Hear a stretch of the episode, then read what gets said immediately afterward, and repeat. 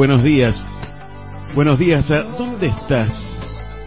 Buenos días. Está lloviendo para variar un poco, ¿eh? para variar.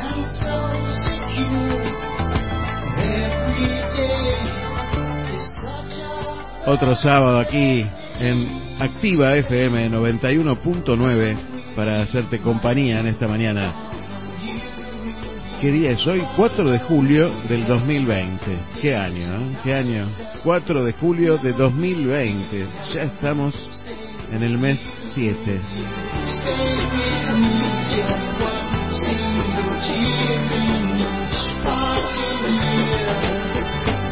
Que tengas un gran día, que tengas un muy buen día esta mañana. Y mi nombre es Aldo Barones, por supuesto, ya sabes. Y si no sabes, te cuento. Te cuento que este programa se llama Te Seguiré. Hoy estoy sentado de una manera distinta, en una silla distinta, con una ubicación de los equipos en un lugar distinto, así que teneme paciencia.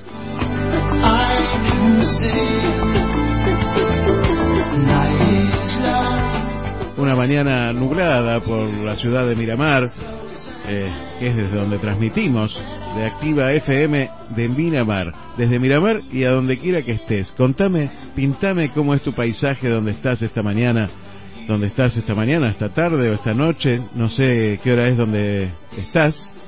Contame, contame, sé que nos escuchan desde muchos lugares y el otro día nos mandaban mensajes de Chihuahua, México. Un saludo grande a Ramona que nos está escuchando desde allá.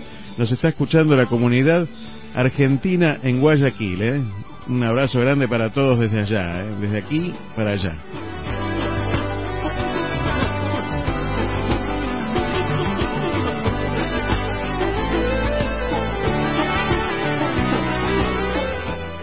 Te decía un día nublado, lluvioso, toda la semana estuvo lloviendo en nuestra ciudad y bueno, hace frío, 7 grados de temperatura y 5 grados de sensación térmica a esta hora.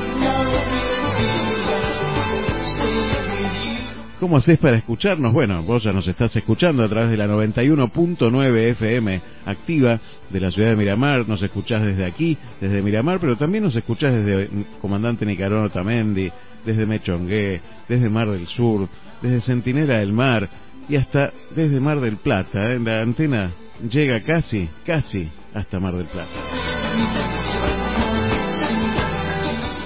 Y si querés recomendar a gente que no es de, de por aquí, que nos escuche, podés hacerlo a través de www.activa Miramar y nos recomendás. Y si no, que se bajen la aplicación de la Play Store, pongan Activa FM de Miramar y les va a aparecer la del círculo rojo. Fíjate bien, porque ahora hay muchas FM Activa de círculo rojo. Parece que les gustó el logo nuestro.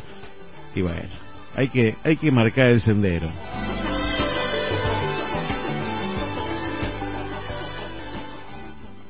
Te decía, hoy es 4 de julio. 4 de julio, ayer se celebró el Día del Locutor.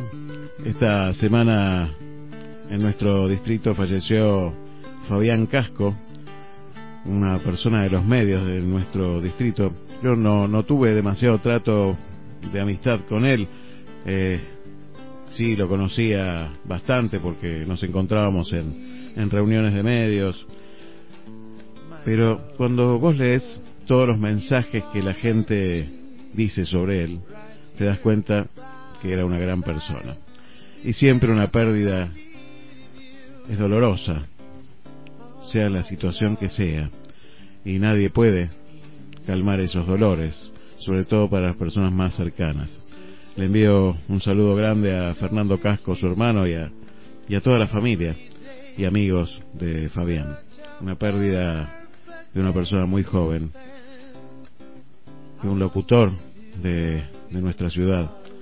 Ayer se celebró el Día del Locutor, una profesión que a la que yo aspiro en algún momento poder cumplir el sueño de serlo. Yo solo soy un hablador detrás de un micrófono, un comunicador. Eh, agradezco los mensajes, pero me siento detrás de todos aquellos locutores grandes que me enseñaron y, y que yo escuché tanto tiempo y que escucho, la verdad que decirme locutor a mí al lado de toda esa gente no lo merezco. También esta semana me pasó que, que un amigo perdió a su hermano. eh, en estas situaciones tan difíciles, sucedió que, que la familia no pudo venir, eh, los, el padre y el hermano, otro hermano están en Buenos Aires, y cuando quisieron ingresar con los permisos y, toda la cuestión extraordinaria, cuando quisieron ingresar en General Alvarado, no pudieron ingresar. Y yo no sé si corresponde o no que ingresen. Lo que sí corresponde es que seamos humanos, que entendamos los dolores de los demás. Esta pandemia nos puede dejar mejores o peores, me parece a mí. Pero si nos deja peores, nos va a dejar con miedo y con odio al que tenemos alrededor.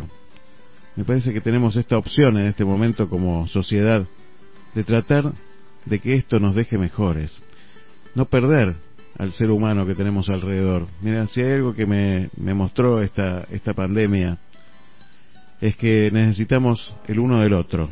¿sí? Nos tenemos que cuidar cada uno de nosotros para cuidar al otro, con responsabilidad personal, pero también por el otro.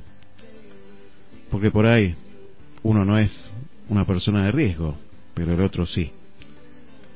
También me enseñó a mirarnos a los ojos, tenemos que entender y tenemos que tratar de comprender que no podemos perder la humanidad en todo esto.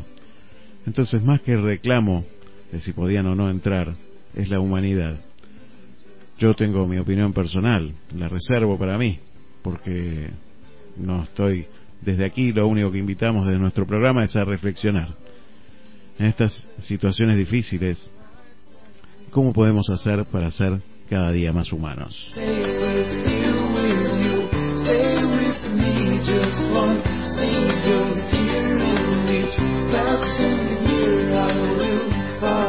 Bueno, y en esta mañana podés comunicarte conmigo a través del WhatsApp al 223-539-1102. Lo voy a decir más despacio porque siempre me retan decirlo más despacio que no puedo copiar el número. 223-539-1102. Ahí te lo dije más. Y mandame, mandame un mensaje, contame qué estás haciendo, cómo te encuentro esta mañana, contame cómo está tu paisaje, con quiénes estás, cómo te trata esta cuarentena, contame lo que quieras contarme a través del 223-539-1102. Acordate que este programa se comunica con Claro. ¿Y por qué Claro? Y porque Claro, mira, la verdad, probé un montón de empresas y la única que me dio conectividad fue Claro. De verdad, ¿sí? Porque en estos tiempos necesitas estar conectado. Anda al centro de servicios, claro que está aquí en la ciudad de Miramar, en la calle 21, 1483. Y cada vez que tengo algún problema de conectividad y necesito un poco más de memoria, necesito un poco más, un mejor plan, necesito un mejor teléfono, lo llamo Alexis. Alexis ahí, claro, en la 21 1483 y lo llamo por teléfono al 2291 46 15 15. Sí, sí, 2291 46 15 15. Centro de Servicios Claro. Porque es simple, es claro.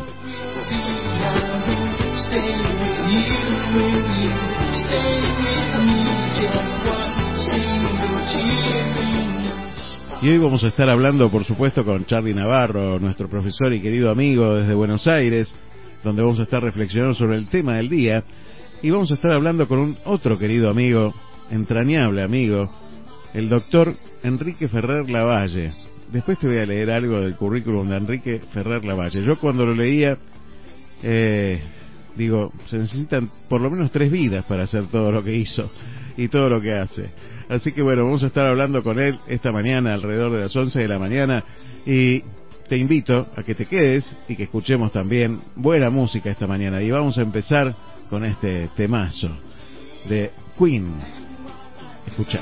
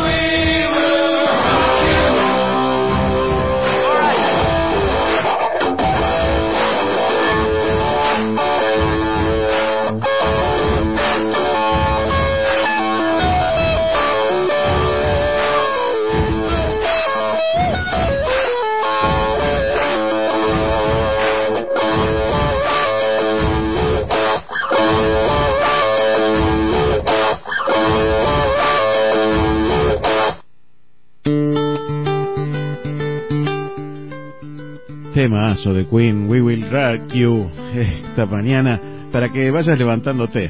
Vamos a tener música tranquila, para que podamos meditar, para que podamos pensar, para que podamos reflexionar, para que nos podamos encontrar en esta mañana aquí en Activa FM 91.9. Muchas gracias al director de la radio, Alfredo Caravaggio, por estar siempre atento y estar ahí siempre dándonos este espacio de aire esta mañana aquí en la radio.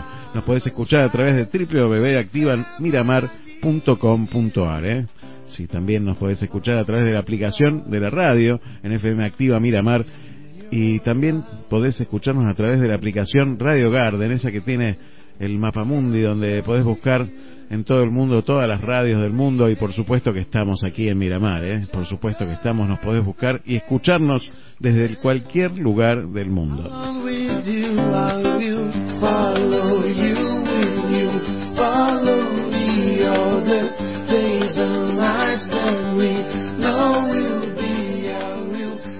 Y el tema del día es. ¿qué pasa cuando se nos rompe algo? Enrique Ferrer Lavalle es, además de todo lo que hace, que ya te voy a ir contando, es restaurador de arte. Y me llamó la atención la mirada del restaurador siempre, ¿no? Eh, ¿Qué mira cuando ve una pieza, una obra que, que no está como la pensó el artista autor de la obra? ¿Cómo hace para ponerse en el lugar del otro y tratar de restaurar esa obra? De eso vamos a estar hablando. Vamos a estar hablando de la restauración, de la restauración de nuestras vidas. Cuando algo se rompe en nuestras vidas, necesitamos repararlo y seguir adelante. Contame, contame cómo haces para seguir. ¿Buscas ayuda? ¿Te arreglás solo? ¿Cómo haces? Bueno, vamos a estar hablando de esto esta mañana y por eso dentro de un ratito vamos a estar comunicándonos con Charlie Navarro para que nos cuente cómo, cómo nos reparamos en esta vida. Mientras tanto, seguimos escuchando buena música. Ahora vamos a escuchar a Dire Straits, Hermanos en Armas.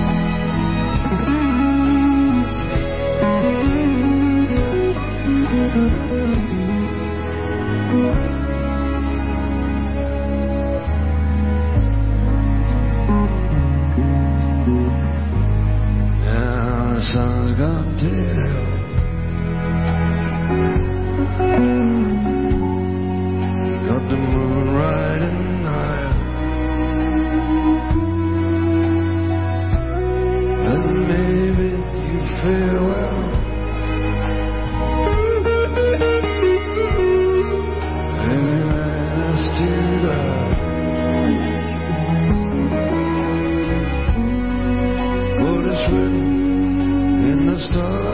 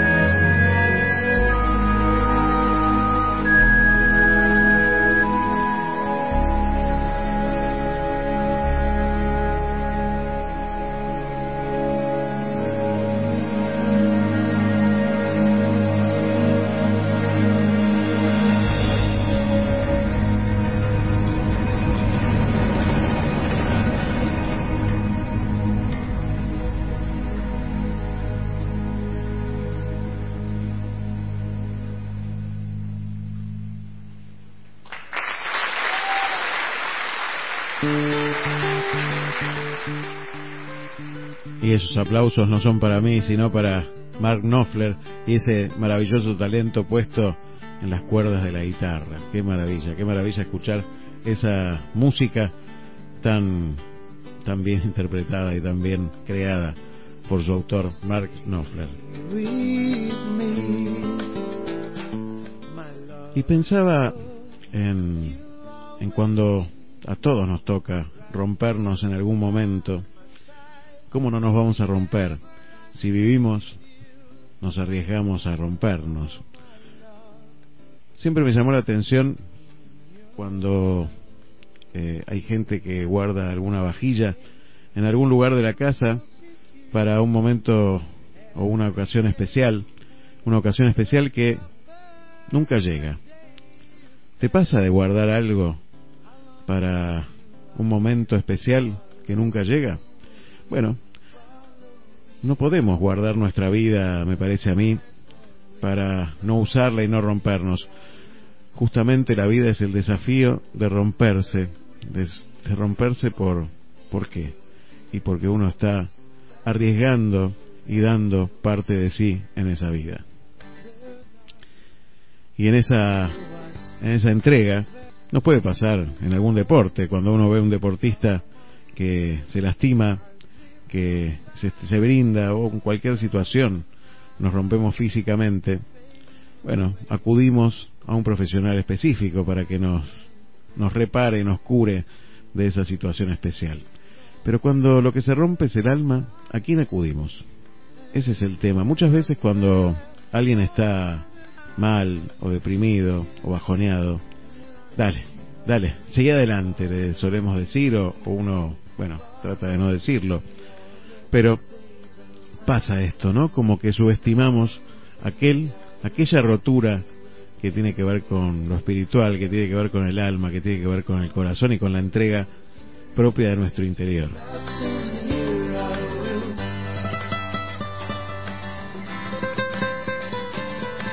Y entonces vamos dejando que pase el tiempo y que pasen los días, tratando de con un esfuerzo personal tratar de salir de esa situación especial que nos llevó a romper, a rompernos a nosotros mismos. Y, y por supuesto que la, la fuerza de voluntad es importante, pero muchas veces no alcanza.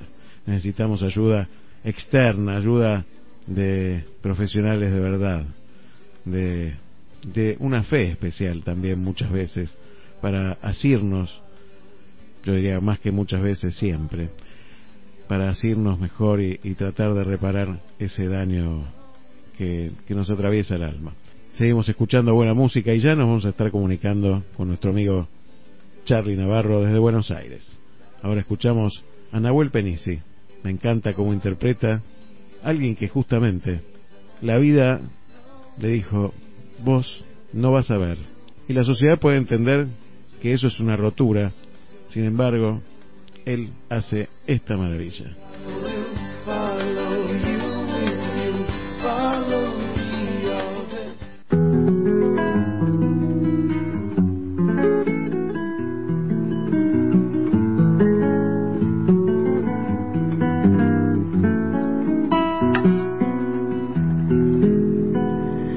He llegado hasta tu casa.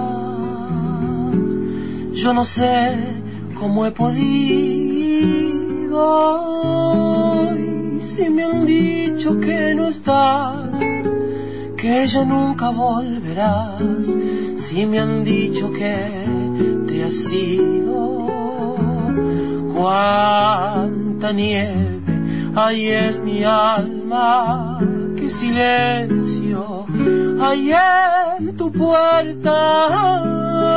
Llegar hasta el umbral candado de dolor me detuvo el corazón.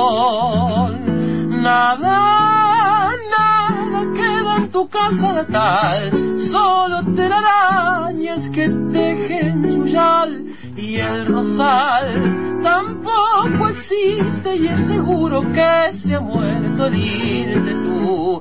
Todo es una cruz, nada, nada más que tristeza y quietud, nadie que me diga si vives aún, ¿dónde estás? Para decirte que hoy he vuelto arrepentido a buscar tu amor.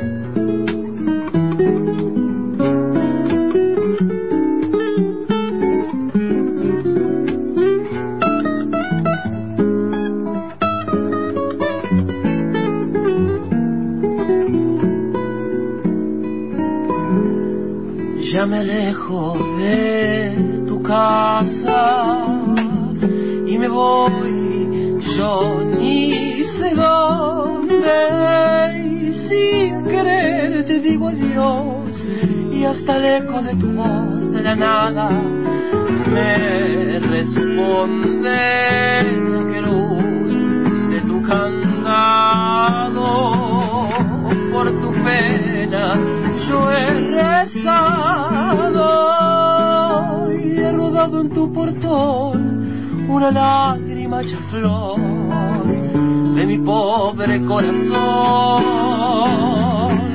Nada, nada queda en tu casa natal, solo telarañas que tejen su yal y el rosal tampoco existe y es seguro que se muerto diste tú. Todo es una cruz,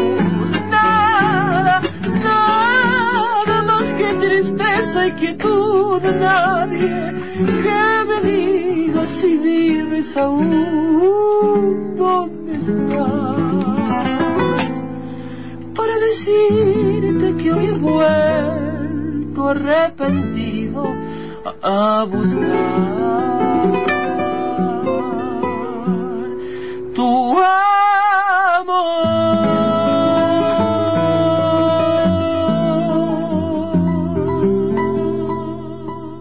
Hermoso tema de Nahuel Benici, nada. Y ya lo tenemos del otro lado a nuestro amigo, a nuestro amigo Charlie Navarro. Buenos días, Charlie. ¿Cómo estás? Buenos días, doctor. ¿Cómo anda? ¿Bien? Pero muy bien, muy bien. Encantado de recibirlo esta mañana nublada por aquí. No sé cómo está su paisaje por allá. Mira, acá eh, todos los días son iguales, porque al no salir es como tener una imagen, un que lo único que varía es el, el tono del cielo, porque después es... Pero bueno, hay que cuidarse, hay que cuidarse porque lo que lo que se rompe ya no es lo mismo cuando se rompe. ¿No es así? Es así, claro, exactamente. Es otra cosa, por ahí mejor, pero está con alguna marquita, ¿no? Yo te voy a contar un par de historias A ver. Una, la de mi madre, que siendo joven ella, hace más de cuarenta y pico de años, fue con mi padre a comer a la casa de unos amigos.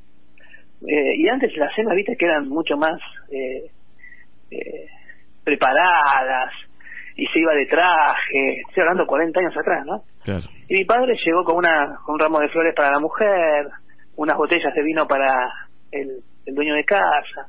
Se pusieron a comer y se ponen a brindar y le entregan una copa a mi, a mi madre y en el brindis se le rompe el pie de la copa. Sí, sí. Uy, viejo. Ya. Mi padre dijo, chau, sonamos acá.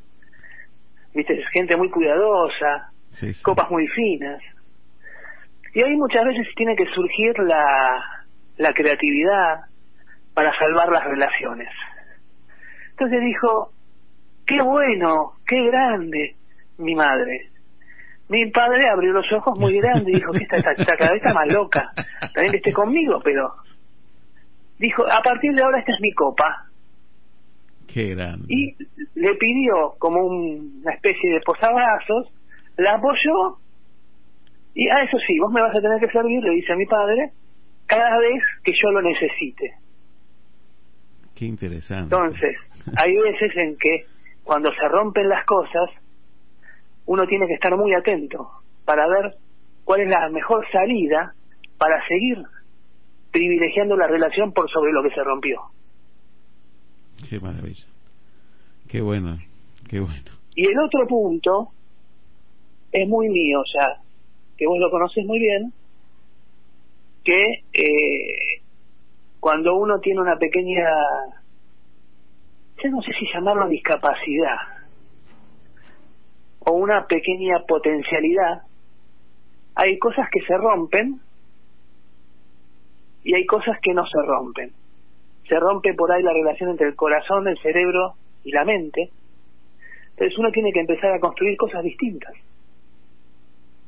Y te tenés que empezar a reinventar. Porque ya no sos el mismo.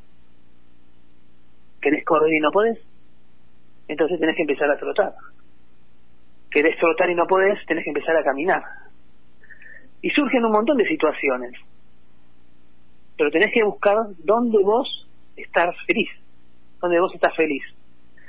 Y ahí tengo una, anécdota con Nacho, que un día, obviamente, con todo lo de, le contamos a la audiencia que uno tiene hace 10 años Parkinson, y eh, me, llorando mi hijo me dice, ¿sabes lo que significa para mí no poder jugar al fútbol con vos? Y para mí me mató. Pero me mató, pero me quedé calladito. A la semana lo, me comunico con Ezequiel Ciel y le dijo, ¿me llevas a jugar al fútbol? Entonces me levanto una mañana, lo digo a Nacho, che, cámbiate, hoy no vas al colegio. Eh, ¿Qué pasa? Necesito que me acompañes a un lugar. Es un campo, tengo que ir, me mandó al banco. Llegamos, jugamos al fútbol, golf, y le dije, a partir de ahora, nuestra patear pelota, nuestro jugar al fútbol, se hace por medio del fútbol. Qué grande, qué grande. Hay que reinventarse. Siempre. Creo que pasa por ahí. Nunca más vas a volver a tener 20 años. Pero sí lo que puedes tener es la creatividad de buscar, por sobre todo, por sobre todo, qué es lo mejor para uno. Porque yo no sería yo si no tuviera lo que tengo. Vos no serías vos si no tuvieras todo tu, tu, tu bagaje de historia. Por eso yo invito a la gente que repase su historia y vea quiénes fueron los maestros que los marcaron. Y si hay alguna rispidez, hay tres palabras que solucionan todo. Perdón, gracias y por favor. Eh, Y agradecerle al de arriba que nos manda estas pequeñas dificultades que le ponen sal y pimienta a la vida. No te puedo decir que me jode, que me encantaría no tenerlo, pero seguramente no sería yo, porque la enfermedad me bajó los humos, la enfermedad me bajó el orgullo, la enfermedad me bajó la, la, el quedármela, el llevarme el mundo por delante, y me hizo recuperar amigos, me hizo tener familia, y me hizo tener un montón de cosas, como por ejemplo el programa Sensaciones, o por ejemplo poder estar con vos charlando, diciendo, te seguiré, no segui- me seguirás, nos veremos en el verano. Gracias, Charlie, de verdad. Y te dio una sabiduría enorme y yo agradezco siempre esta amistad y esta hermandad que nos unió a través de la radio y bueno, que va creciendo. Gracias, Charlie, porque este, siempre es movilizante escucharte y, y bueno, las historias de vida y, y tu experiencia. Muchas gracias por este sábado más. Pero lo más grande, ¿sabes qué es? ¿Qué es? Tu respeto, que lo agradezco, tu silencio y tu confianza. Porque no, que la gente lo sepa, nosotros esto no, lo único que me, me decís es, te llamo a diez y media y me das libertad para hablar. Y cómo no. Creo que también eso es importante. Y cómo no. Bueno, te, te agradezco siempre tus palabras. Muchas gracias, Charlie. Un gran abrazo. Y arriba ese ánimo, ¿eh? Arriba. Que te veo medio... No, no, estoy con dos horas de sueño nomás. estoy, estoy arriba, estoy arriba, pero estoy reflexivo, qué sé yo, es una mañana distinta. Pero aquí estamos, aquí estamos porque hay que estar, hay que estar Porque nos vamos a volver a encontrar, totalmente, seguro. totalmente, Y vuelvo a decirte, seguramente en el verano algo vamos a hacer. totalmente. La vida es una moneda, así que eh, Quien la rebusca la tiene. totalmente. Un abrazo grande, Charlie, y gracias. Gracias por tanto. Abrazo. Perdón por tan poco. Chau, chau. La vida es una moneda. Quien la rebusca la tiene.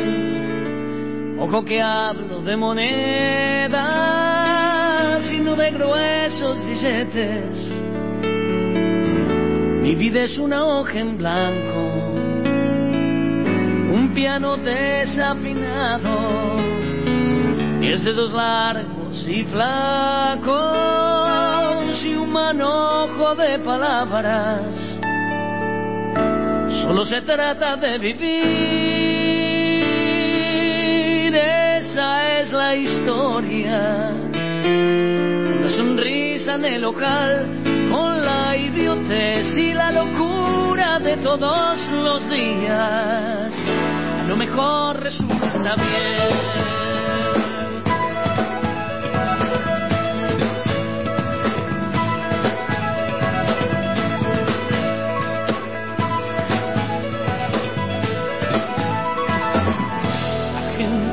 Sueña que sueña, la calle sigue que sigue, el taxi gira que gira, el cielo y avenida, los días cantan la historia, el hombre al borde del hombre, los días cantan mañana, los días no tienen miedo, solo se trata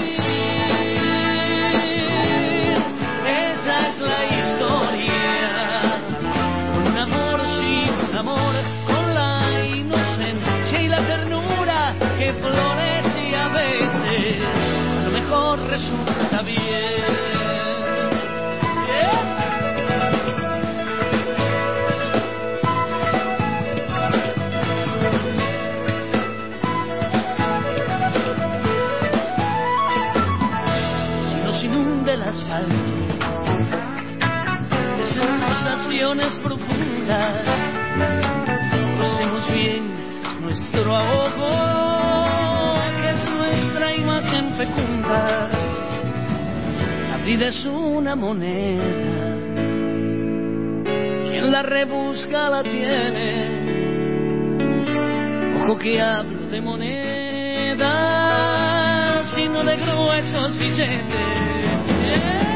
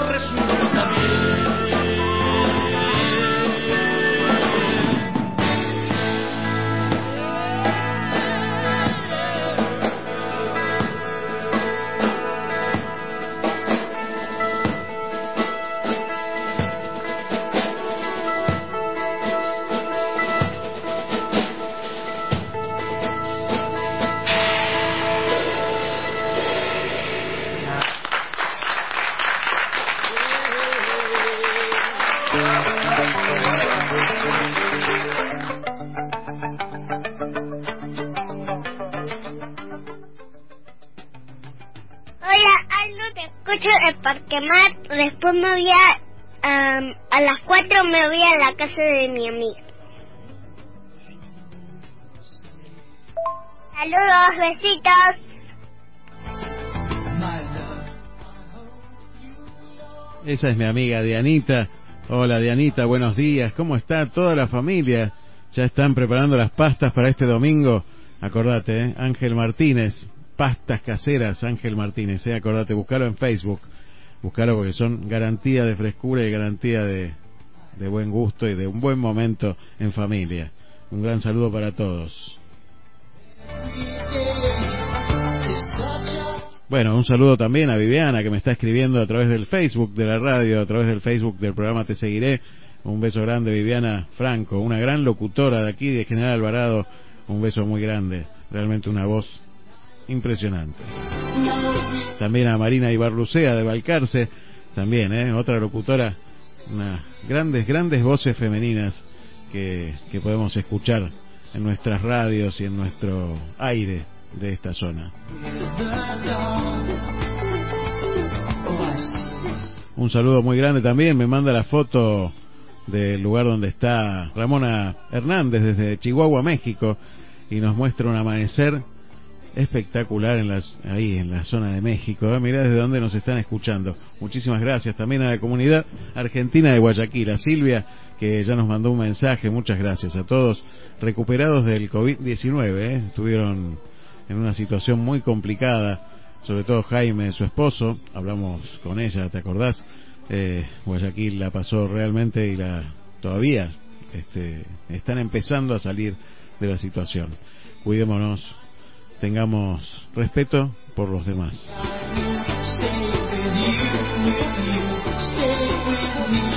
Sí, le contaba a Charlie que dormí dos horas. Por ahí me encontrás medio dormido. Y bueno, esto es este radio verdad. Trata de despertarme con tus mensajes. Contame qué estás haciendo. Contame desde dónde nos escuchás.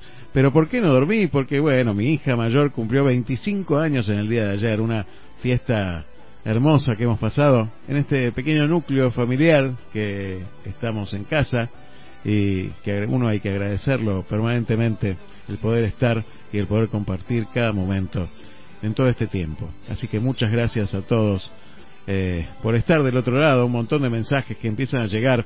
Podés mandarnos tu, tu mensaje al 223-539-1102. Un beso grande a Lorena desde Otamendi también. Muchísimas gracias por estar. Seguimos con buena música. Vamos a escuchar un tema que le voy a dedicar a mi hija. A mi hija, pero más chiquita. De Radiohead.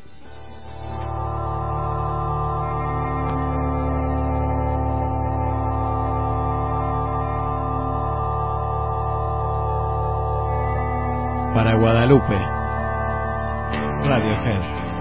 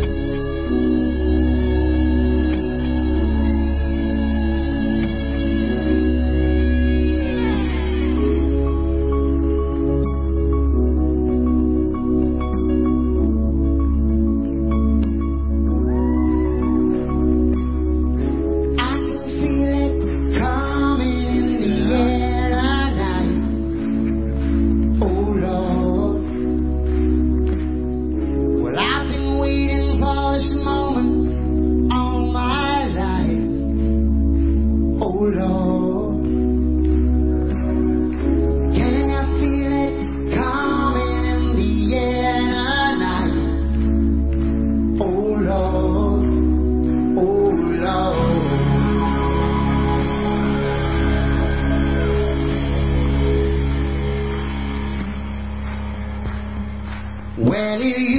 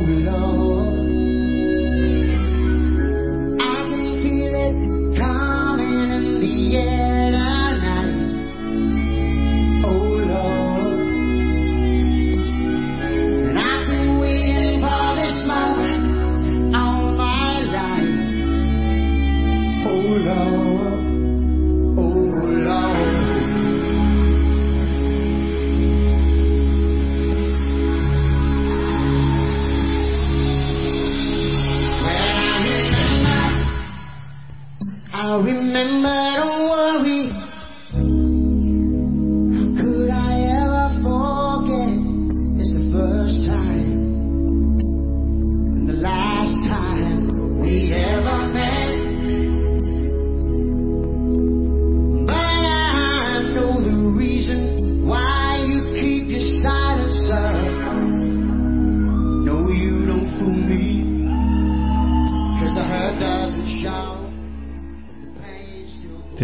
un poquito con quién vamos a hablar.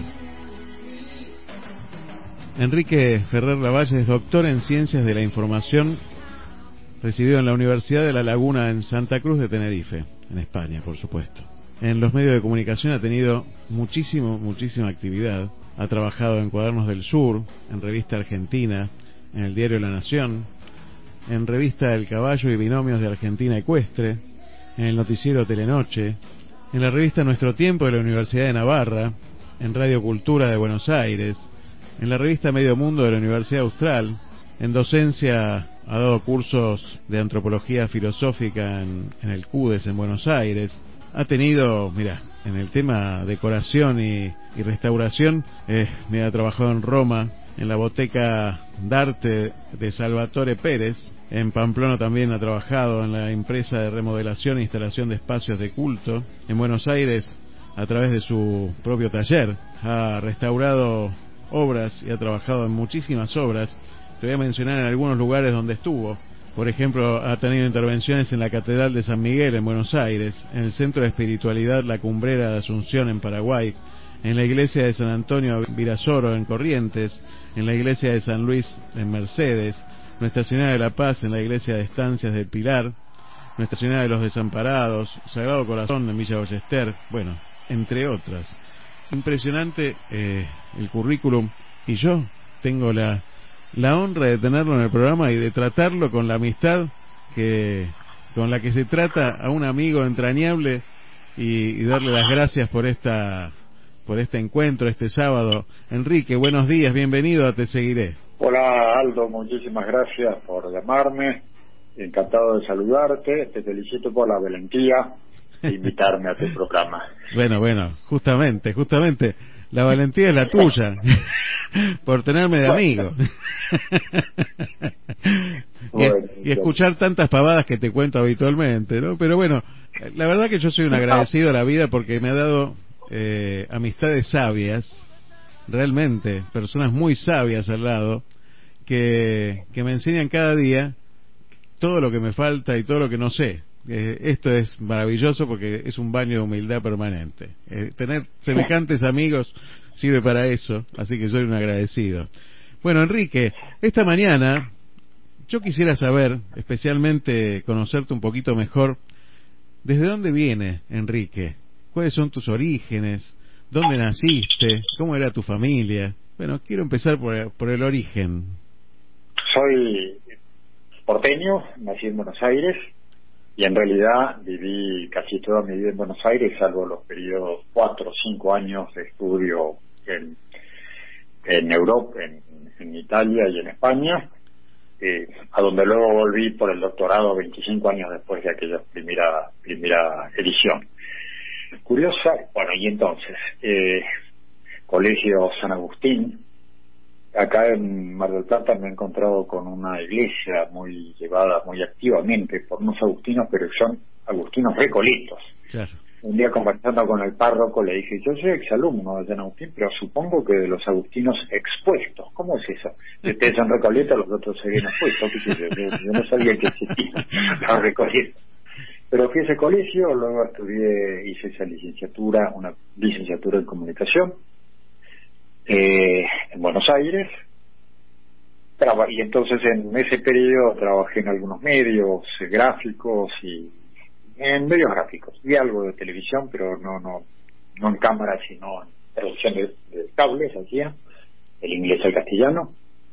Eh, hacia el 73 tuve la oportunidad de, de- de viajar a Italia, donde comencé ese máster en ciencia de la educación, estudié filosofía también y teología, y más o menos en España seguí con eso, pero tuve la suerte en Italia, y simplemente porque la beca casi no me alcanzaba, de entrar en esa botega de Salvatore. Era un español, es, era, era porque ya falleció, una persona generosísima, generosa con el saber, ¿entendés?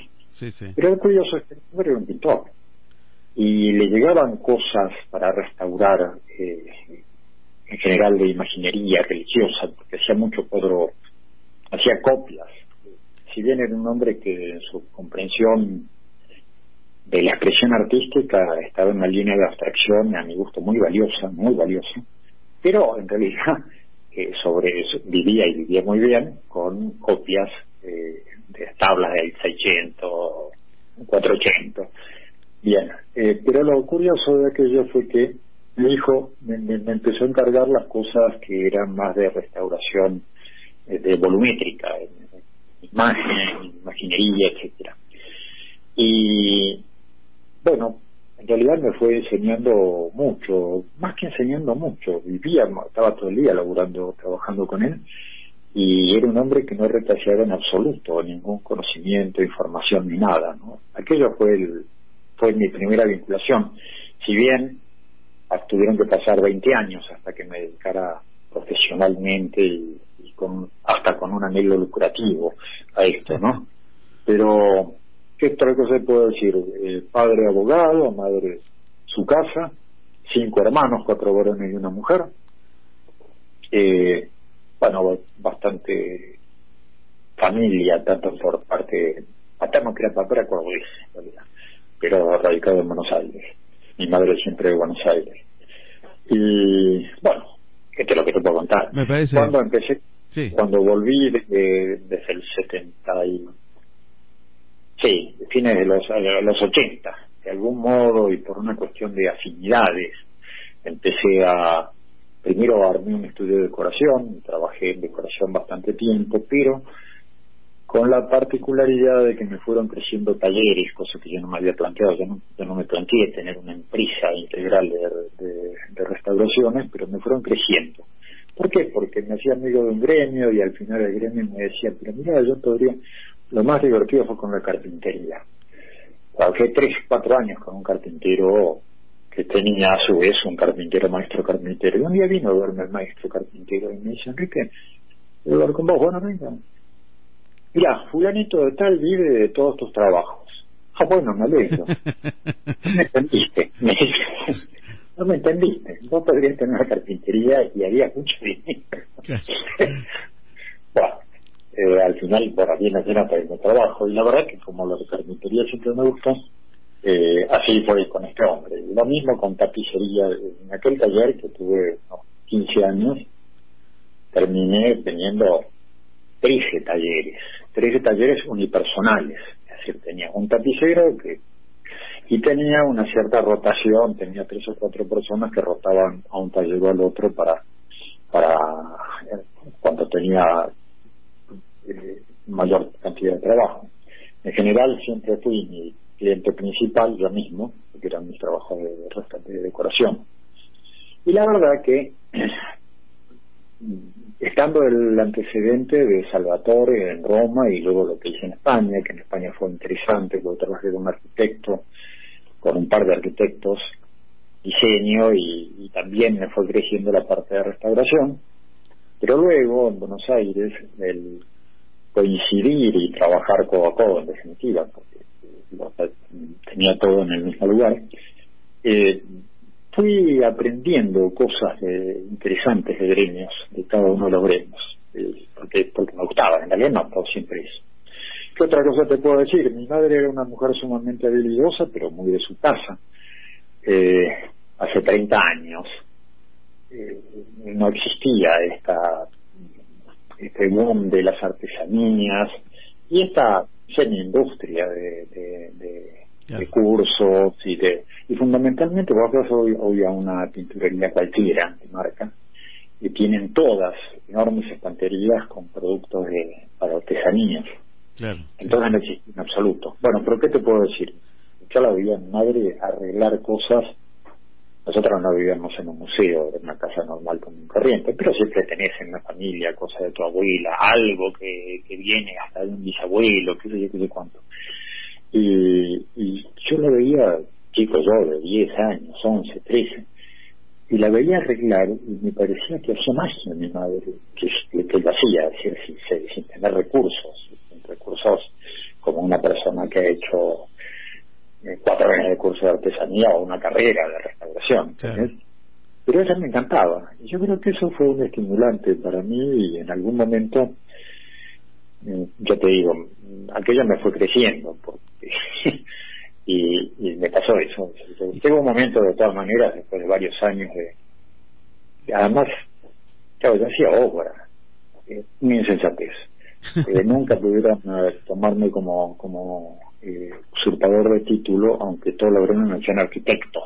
Pero yo no, yo no era arquitecto, me llamaba un cliente nuevo, decía, el arquitecto Ferrer Lavalle. Digo, mire, yo soy Enrique Ferrer Lavalle, pero no soy arquitecto. Bueno, pero es que hizo tal cosa. Alguna vez me ha pasado así, ¿no?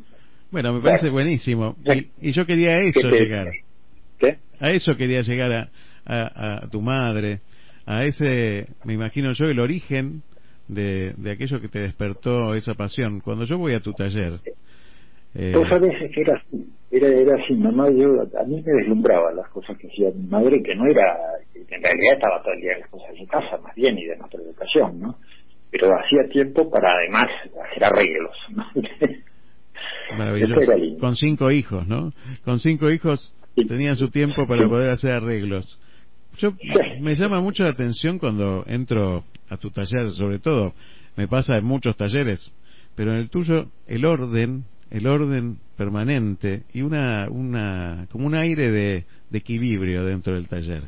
Eh, me, me llamó la atención este siempre cómo tenés puestos los tornillitos, los clavitos, todos colgados en frasquitos, pero eh, en- pegadas las tapas arriba de un, bueno, no sé cómo explicarlo, pero muy prolijo, muy prolijo y muy ordenado. Lo admiro tanto porque yo soy todo lo contrario, ¿no? Eh, yo ayer, ayer contaba la anécdota del nacimiento de mi hija que andábamos en un Taunus amarillo y mi ventanilla estaba cerrada con un destornillador porque se caía. ¿no? Para mí las herramientas de precisión es el destornillador y el martillo, nada más. Eh, y nada más. Pero me admiro mucho cuando entro a un taller y encuentro eso y, te- y, y- y veo la, algo que para mí me llama mucho la atención y sobre todo en vos, en esto de la restauración, que, que es la contemplación. Yo creo que, que tenés un gran estado de contemplación o estás muy acostumbrado a contemplar, ¿verdad? Mira, yo te quiero hacer eh, dos cosas que pensé, pensé que tú cuando me invitaste a esto. Eh, primero, vos me has eh, presentado, por lo menos en el video, como restaurador de arte. Fenómeno, muchas gracias. El arte tiene una connotación eh, jerarquizada. Eh, en la papelería mía yo me he puesto conservación de patrimonio de cultura sobre soporte material. Que, ¿Te acordás? Eh, Ortega y Gasset decía, definía la cultura como el conjunto de necesidades que un núcleo, un núcleo social da, eh, el, conjunto de respuestas que un núcleo da a sus necesidades de, de supervivencia. Me gusta esa definición, me gusta esa caracterización, porque valen las necesidades de supervivencia de cómo sentarse o de dar curso al, al espíritu, a esas inquietudes que no se resuelven materialmente, ¿no? Y entonces, ¿por qué te digo esto? Porque sí, a veces me vienen trabajos, y tengo trabajos que pueden tener un valor material importante, eh, porque sí, y entonces puedes decir, casi que se te diría que mi especialidad o lo que más me gusta hacer es restauración de obra pictórica y escultórica, es decir, cuadros y esculturas, por decirlo así, ¿no? Pero también es lindísimo cuando me traen, no te digo las joyas de la abuela, el jarroncito de la abuela, ¿eh? que no vale nada, pero la gente lo quiere tener bien. ¿eh?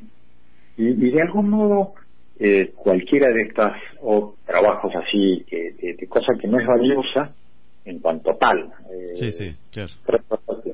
Cualquiera de esos trabajos es reconciliar con su pasado a la gente, porque muchas veces me dicen, mira, esto me lo debo de hace 30 años, porque era de mi abuela, que resulta que un viaje, que no sé qué, que no sé cuánto, y, y bueno, y lo tenemos así hace 30 años, y lo quiero arreglar.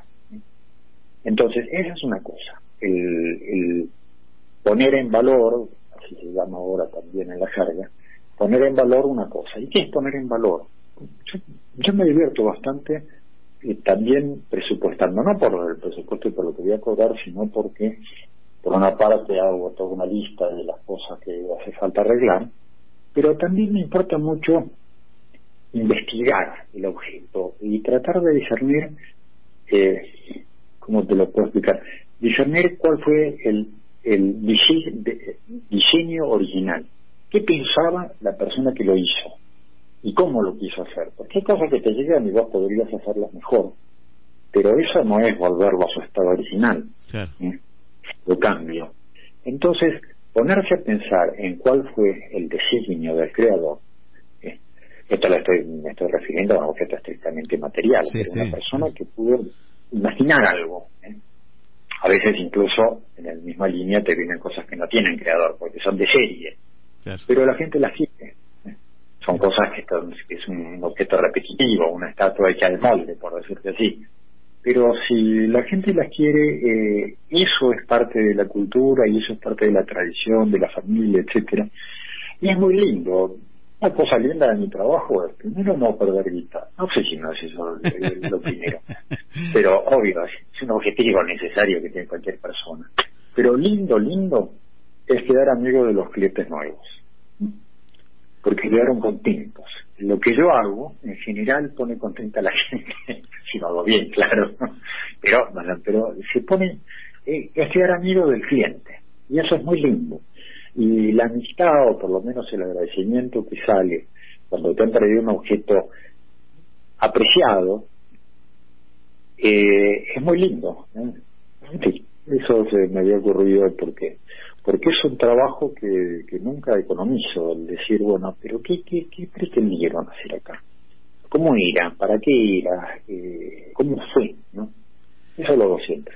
Y en este en este tema de hoy justamente hablamos de esto, de, de, de cuando uno se rompe, cómo hace para repararse, ¿no? ¿Cómo se repara solo? ¿no? ¿Cómo- Entonces esta mirada del otro que, que vos tenés y que yo experimento frecuentemente, que no solo tiene que ver con las cuestiones materiales, sino con esa profundidad, de eso te hablaba de la contemplación de, del otro, de lo que quiere el otro, de lo que siente el otro, de llegar al alma del otro, ¿no? Eh, en esa profundidad, ¿cómo hace una persona para para repararse? ¿Cómo, ¿Cómo hacemos para salir cuando nosotros somos los dañados personalmente, no? Eh, medio medio lo, lo, lo esbocé porque es una cosa, es un convencimiento completo mío de, de mi vida.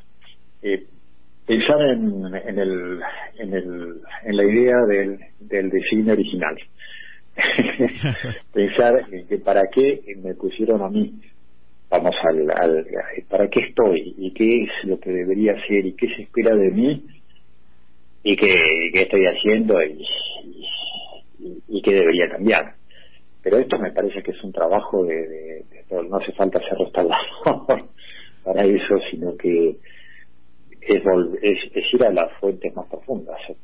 Siempre tenés, pero lo que pasa es que además somos, no somos islas, entonces el, el entorno enseña y el entorno da señales de lo que uno tiene que, que, que acomodar. Es decir, la, la, los, esas sensaciones de desubicación que a veces podemos tener hace años, hace como 30, eh, para, perdóname, cuarenta y tantos, eh, se puso más de moda en los medios que empezaban a tener columnas de opinión eh, en los que se dedicaban a cuestiones de educación, yo lo de la realización. Es verdad, todos tenemos que completar y lograr lo que debemos hacer, pero el anhelo exclusivo de realización puede llevarnos a equivocarnos en qué es lo que tenemos que conseguir. ¿eh? Es decir, cuando la realización se entiende de un modo extremadamente subjetivista y de simple sensación de plenitud y bienestar, sin problemas y sin, eh, sin distracciones, eh, a lo mejor nos estamos equivocando porque estamos mirándonos demasiado el ombligo. Y, y, y creo que a veces las los los sí, sentimientos de, de desubicación, de desacomode, eh, vienen porque porque vemos que no estamos encajando en el entorno. Pero no encajamos en el entorno porque no le damos bolilla, a veces. A veces puede ser una señal, ¿no? Eh, por supuesto que hay cantidades de personas con verdadera capacitación para esto que pueden orientar. Entonces, que buscar la orientación de, un profesional técnico, de alguna persona con experiencia, de algún referente. Mis años en, mi, mi, mi par de años en Italia con aquel Salvatore, con Salvatore fueron importantísimos porque tuvo una persona, eh, un referente fue para mí, si bien creo que nunca me dio ningún consejo, eh, Enrique sentate anotá, ¿eh? pero pero yo lo veía al hombre por comportarse de un modo, ser generoso con el conocimiento, eh, saber pasar por alto metidas de pata, eh, indicarme las cosas que había hecho mal, qué sé yo. Aquello fue en, en la material y en la misma convivencia, es decir, una relación espiritual también en eso, ¿no? Fue una cosa que me enseñó bastante. El año pasado eh, diste, diste unos cursos además de todo lo que haces, dice unos cursos sobre Jesús histórico, ¿no? Ajá. Eh, muy, sí, muy, sí. muy interesante porque eh, además de, de, de, hacer todo lo que haces, fue una mirada, eh, porque se ve que, que te interesa que buscar y, y encontrar respuestas, que sos un eterno buscador. Cuando uno lee el currículum dice, por lo menos necesito tres vidas para llegar a hacer todo esto, o estudiar todo esto, ¿no?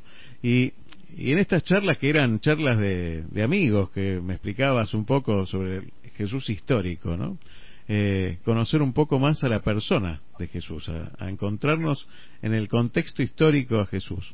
Eh, la verdad que era, este, fue llamativo también para mí, este, encontrar también este, respuestas a preguntas que uno tiene a través de la fe, pero encontrar los contextos. Me estoy acordando esa clase, a esa, eh, a la primera charla te la di personalmente. Exactamente.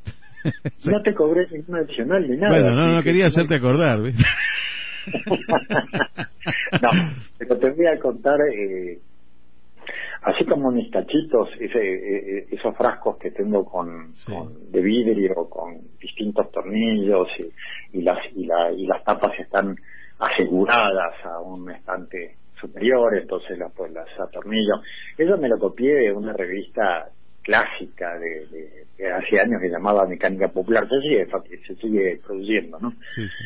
Y del mismo modo, cuando a veces me dicen, ah, eso es un técnico creativo, es imposible ser un creativo. Acá lo que tienes que hacer es ensamblar, ensamblar cosas que inventaron otros. ¿Qué crees? ¿Que debe inventar un estilo?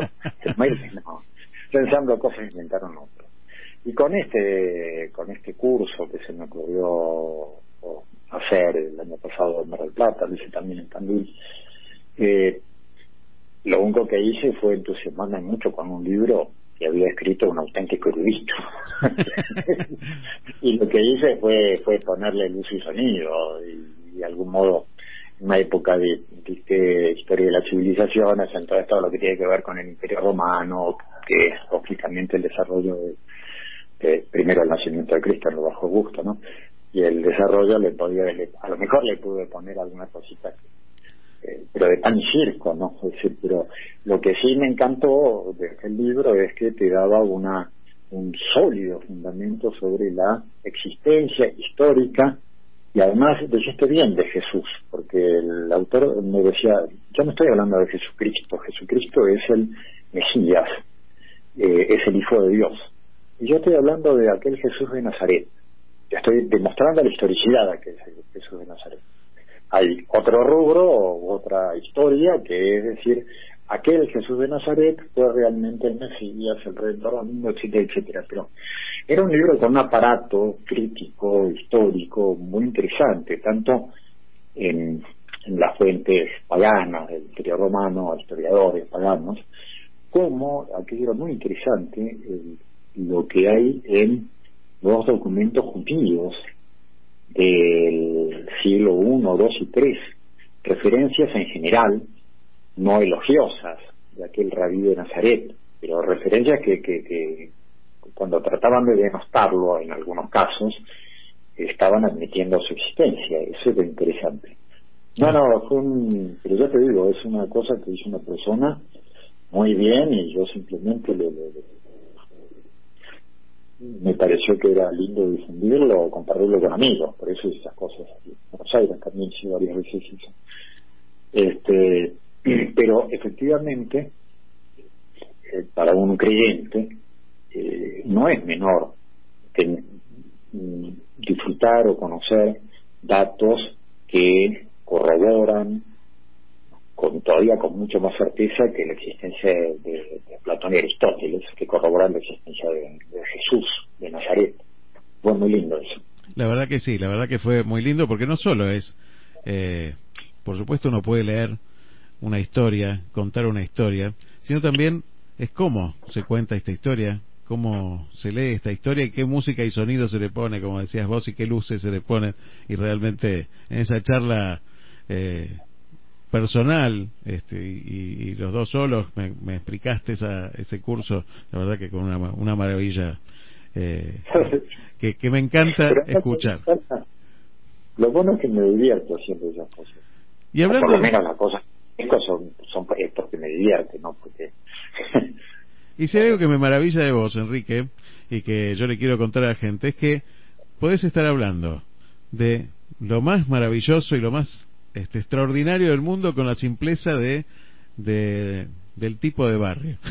que, que te cuenta una historia de repente. Y yo quisiera que me contaras una anécdota que alguna vez este, escuché o leí por ahí sobre un sacacorchos.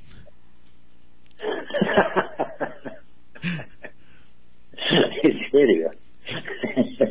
es muy ridículo. Pero lo cuento. Porque eso remite a mis años de Pamplona. En Pamplona hice una licenciatura en la Universidad de Navarra en Derecho Canónico. Y bueno, viví dos años, dos años y pico en Pamplona. Es una, una ciudad de un clima difícil, en el norte de España. Eh, y al poco de estar me di cuenta de que no tenía paraguas. Entonces, mejor dicho, que me hacía falta un paraguas, ¿no? Y dije, bueno, me voy a comprar un paraguas. A donde compro, que yo, me dieron una, una dirección, creo que se llamaba la calle de los cuchilleros, porque todavía tienen esos nombres así Sí. tan lindos. Entonces fui a una paragüería, pero que en realidad era una armería, que vendía, pero es una armería, No, pero ahí venden paraguas. Entonces era una inmensa armería muy grande, con unas vitrinas muy lindas, antiguas. Bueno, total que eh, yo iba a comprar lo que me permitían mis recursos, que era un paragüita marca Paraguas, barato, y, y que me cubriera de la lluvia, sí, que fuera un género impermeable. Total que él eh, me atendió el dependiente y le dije, señor, necesito eh, un, eh, un paraguas. Ah, mire, tengo unos excelentes con mango de bis, de bis, ¿no? Con empuñadura de bis. No, mire, imagino que eso debe ser más caro. Yo quiero una cosa sencillita, es decir, un mango como mucho forrado en cuero. Bueno, ni siquiera cuero, cuerina, si quiere. No, no, no, no, permítame que le enseñe. Es típico, te acuerdas, el, el uso del señor para mostrar. Que permítame que le enseñe, pero es que no lo voy a llevar, estoy seguro, ¿no? Este, no, no, no, yo se lo enseñé. Y me trajo el paraguas con mango de bis, o con cabo de bis que era un- una cosa así toda nudosa, como un tramo de un sarmiento sumamente eh, antiguo, con, con, esas mataduras que son los antiguos bajos. Lo que pasa es que eh, dentro de mi trabajo está la parte de mentira que son las imitaciones, las falsificaciones, las imitaciones, las imitaciones de madera, de mármol, de cualquier textura que, que haga falta, muchas veces tenía que hacer eso. Y por otra parte, mi padre, un pariente, le había quedado de regalo de un viaje un sacacorchos de supuesto, que era que estaba comprado en las cuevas del Sacromonte, las cuevas gitanas, que bueno, en algún momento fueron alojamientos de gitanos en, en Granada, y bueno, y ahora es una cosa turística, comercial impresionante. Lo cierto es que el sacacorchos de bis había sido, yo viví, eh, crecí con ese sacacorchos de bis, que a mi padre le gustaba porque tenía muy buen helicoide, es decir, era buen sacacorchos. Bueno, me trae el hombre este, el, el sacacorchos, el paraguas, mango de bis, yo le digo, mire, eh, ah, muy bonito, sí, sí, sí, gracias, pero ¿qué precio tiene? Si no, bueno, no, mire, prefiero el otro. Y como el hombre era sumamente atento y muy bien, le dije, ¿me permite la observación? Sí, sí, sí, señor. Eh, esto es de plástico. Señor. Bueno, no, es que yo no se lo voy a comprar, yo le digo, no es para pedirle rebaja. Lo que pasa es que eh, esto es un plástico destruido, digamos, eh, de molde, y, y no es un, un- no es de madera esto. Pero yo veo usted lo vende como si fuera, que está convencido de que era de madera. Pues sí, ¿cómo cree? Bueno, pues, ¿qué me dice el al final? Porque yo le dije, bueno, como usted quiera, pero ya le digo, yo lo, por lo que conozco le puedo decir esto. ¿Qué me dice? Señor, traigo ahora mismo un... cu-". Dijo, no dijo traiga, no es la palabra que Sí, sí, podemos usar. Agarra, dijo, pero con otra palabra, agarra un cuchillo y le corto aquí mismo. Entonces ahí, ahí me salió el, el ventajita. Le digo, bueno, hagamos una cosa. Tráigalo. Si es de madera, lo compro y después le tendré que comprar otro porque no me lo voy a comprar otro. Y, y si es de, de plástico, me llevó gratis el baratito que yo quiero. Entonces, el hombre se fue al fondo, donde estaba el dueño del negocio. Entonces cerró y fue con el paraguas. Y yo casi, casi creo que a través de la puerta escuché algún par de insultos. de otra voz, una, una voz que yo no había escuchado. Total que vino el hombre medio así, me dice, mire señor, es que hubo, es que hubo una, una confusión. bueno, pero la verdad es que ni siquiera me regaló el otro paraguas, que después me encontré. Ah, eso fue todavía, porque ni siquiera le yo no le había dicho con mango de cuero. Entonces me trajo uno con mango de cuero, que era barato, que tenía el precio, y la verdad que no era cuero, era cuerino. También conoce perfecto, yo tenía de pasillería durante años, entonces yo le digo, disculpe, para gobierno, y yo no quiero insistir, pero esto no es cuero, es curino. Sí, sí. No, me lo llevé regalado, me hizo una atención microscópica. Lo que necesitaba era un paraguas, estaba bien. Bueno, mira vos las cosas que me Y te, y te declararon persona no grata. ¿sí? ¿Cómo? Te declararon persona no grata al ingreso, al ingreso de la armería. Sí, este, bueno, con un brindis con Pacharán, este, recordando aquella época. Pacharán, ¿A vos te gustaba? Sí, sí. ¿Te gusta? Mira, yo trabajé en esa zona, no me quedaba otra. Tenía 20 19 años tenía. Y cada vez que iba a una casa, En España, en España el coñac más barato es, es superior, es excelente. Claro, El coñac fundador, que es lo más barato que hay, es excelente. Y no hablemos de los, cuando empecemos con los reyes, ¿viste? pero no, el Pasagrán lo tomaba, bueno, en fin, lo, lo he probado, pero no era lo que me llamaba mucho. No, cuando cuando iba a las casas de la gente por ahí, este, yo trabajaba de vendedor, entonces iba a una entrevista y que me ofrecían pacharán y castañas asadas. siempre. Y castañas, ah, qué lindo. Castañas asadas, sí, siempre, siempre en esa zona. Sí, sí. Así que terminaba de trabajar bastante pará. Eh, Aldo, pero, pero sabe, sabe tu audiencia nuestra en este momento eh, que vendías. Mira, de todo vendía. En esa época vendía cursos de mecanografía y de, y de computación, mira.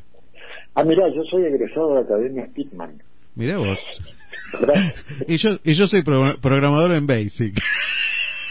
oh, bueno, mira. Este, buenísimo, buenísimo. Bueno, Enrique, la verdad que un, un gustazo haberte tenido en el programa. Muchísimas gracias por esta, por esta charla entrañable. que viste la tecla de, no sé si todos somos iguales, pero uno que tiene tantas limitaciones, a uno le encanta hablar de sí mismo, en realidad. Ahora la oportunidad de hablar de mí, cosa que no logro muy seguido. Así que muchísimas gracias, perdón de, la- de tu audiencia si, si los he fatigado, entonces sí, pero yo me he divertido mucho. sí. Muchas gracias, Enrique. Nosotros también. Gracias. Un gran Muchas abrazo. gracias. ¿eh? Muchas gracias.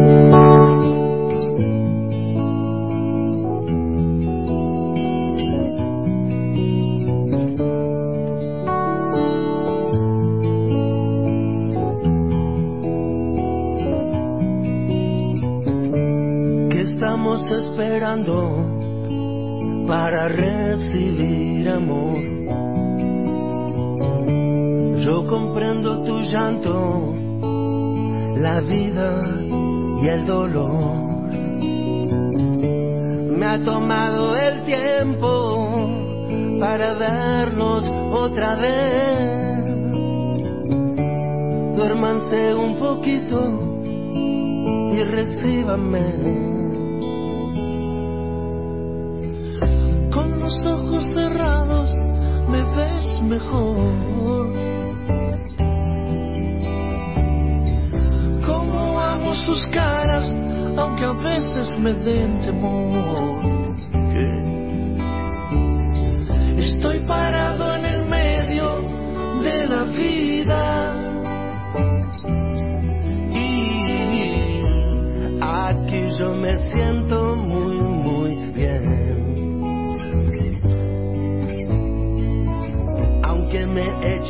Peguen o me reten.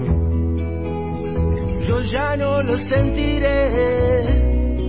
Y yo sé que todos son igual a mí.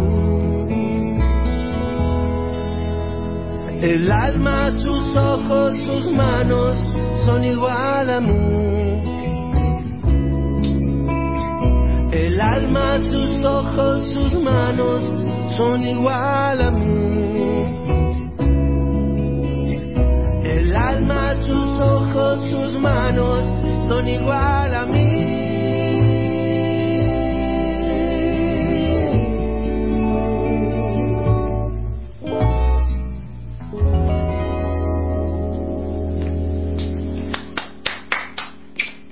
Muchas gracias, Enrique, por, por esta charla que hemos tenido.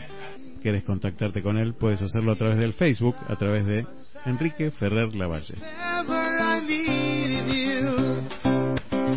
Y seguimos aquí en Te Seguiré, aquí en Activa FM 91.9. Escribime al 223-539-1102. 223-539-1102.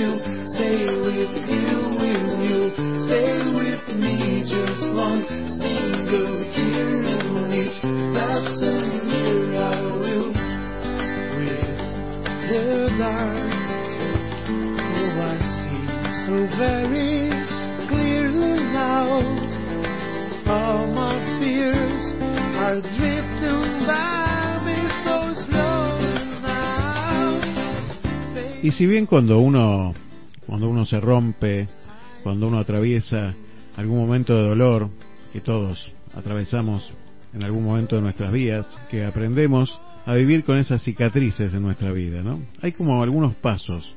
Primero, entender que uno no está solo, ¿sí? Nunca estamos solos. Aunque parezca que estamos solos, no estamos solos. Otro paso puede ser la aceptación de lo que pasa, ¿sí? ¿Por qué no puede pasar esto? ¿Por qué no me puede pasar a mí?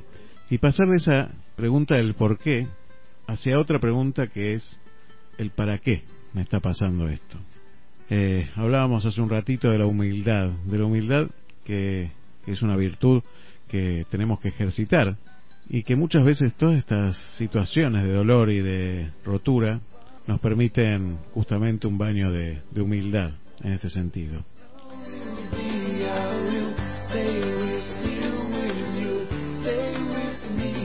Otra de las cuestiones es, yo creo, fundamental y que está muy vinculada con este tema de volver a, a reconstruirse, a restaurarse, que tiene que ver con el perdón. Me parece que una, es una, una cuestión fundamental, el saber perdonar. ¿no? Perdón no quiere decir, bueno, vuelvo a estar al lado de esa persona que por ahí me hizo daño. El perdón significa algo más profundo que tiene que ver con sanar ese rencor que uno tiene, que es un veneno que, va este, convirtiendo en piedra el corazón. Me parece que el perdón es una, una forma maravillosa de, de ejercitar y restaurar. Por eso uno de los sacramentos fundamentales, todos son fundamentales, pero uno de los sacramentos más importantes que tiene nuestra fe católica es el de la reconciliación, ¿no? El del perdón entender a un Dios que nos perdona siempre. Otro, otro paso puede ser la ofrenda. La ofrenda transforma el sufrimiento en amor, el darse. ¿Sí? Ese sufrimiento que, que, uno, que uno tiene, cuando lo da, cuando, cuando lo entrega, se transforma en amor. Es maravilloso pensar en esto. Y por último, me parece que es fundamental también el vivir a pesar de todo. Sí, vivir, arriesgarse, atreverse a vivir y revivir cada día. Nada de lo que nos pase nos va a impedir jamás seguir amando.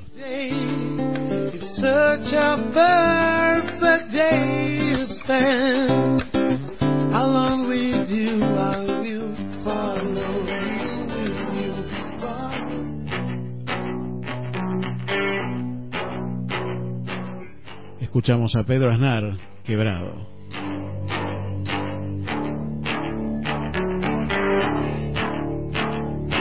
como un océano, como un mar, como río correntoso, como lago inabarcable. No pude ser la gota, música en el cántaro. Pausa,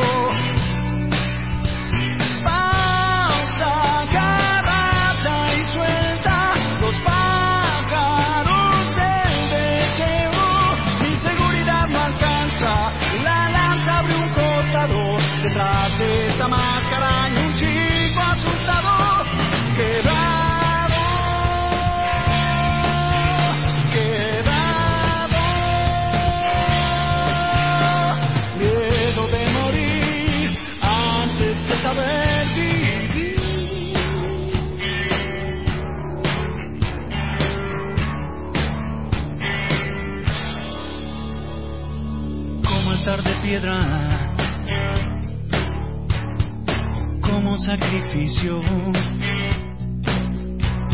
como corazón arrancado, como sangre en oleadas. No supe ser la paz, la hondura que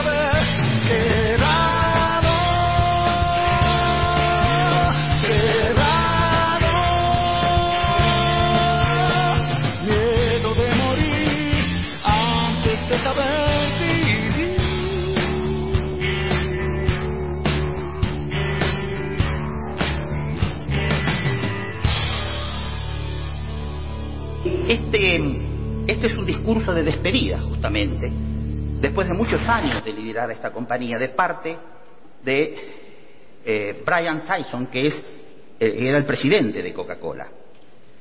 Brian hizo un discurso de despedida para toda su gente de Coca-Cola diciendo lo siguiente. Imagina la vida como un juego en el que estás malabareando cinco pelotas en el aire. Ellas son tu trabajo, tu familia, tus amigos y tu vida espiritual. Y tú las mantienes todas en el aire. Pronto te darás cuenta que el trabajo es como una pelota de goma.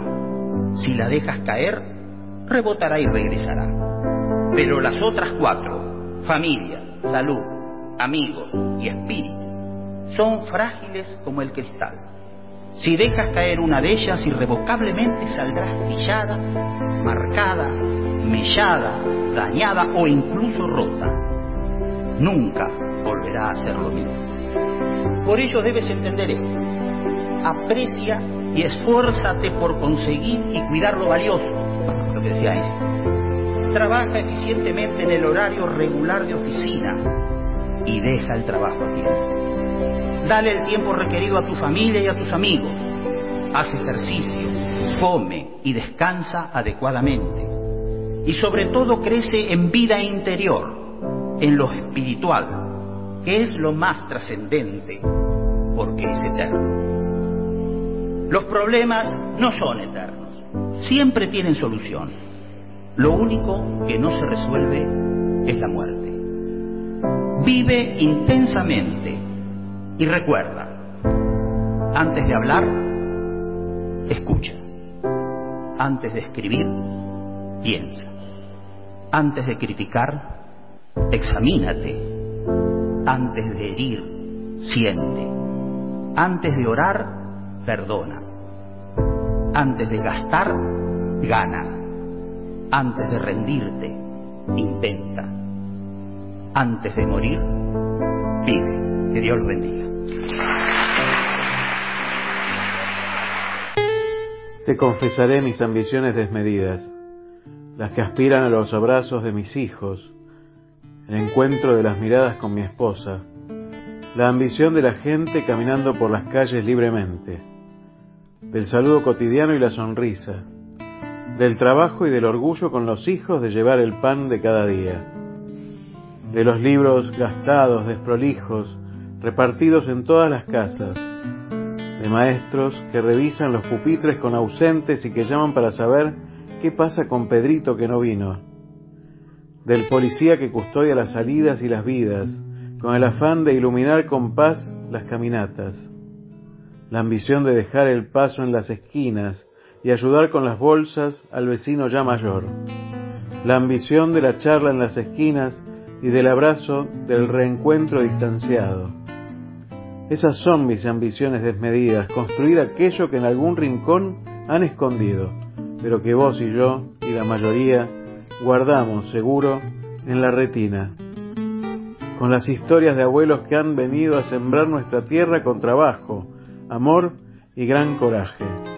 Te invito a ser ambicioso y desmedido, porque es tiempo de rebelarnos contra la mentira y el olvido, buscando el camino, la verdad y la vida para encontrar en algún tiempo esa felicidad que ha sido adormecida.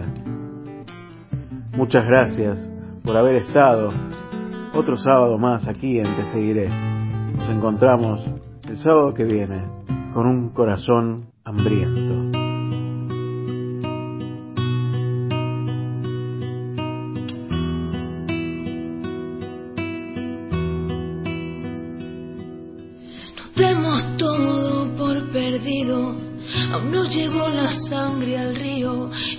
Imagina un final distinto a los demás. Seremos lo que siempre fuimos, honestos en nuestro delirio de querer alcanzar estrellas en el aire.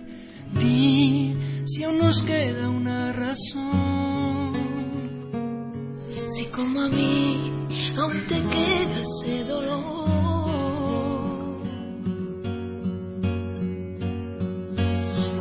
te vas, te hago un sitio en este corazón abierto. Tengo una vida para amar, si no te vas, tengo tardes de domingo y mi infierno eterno.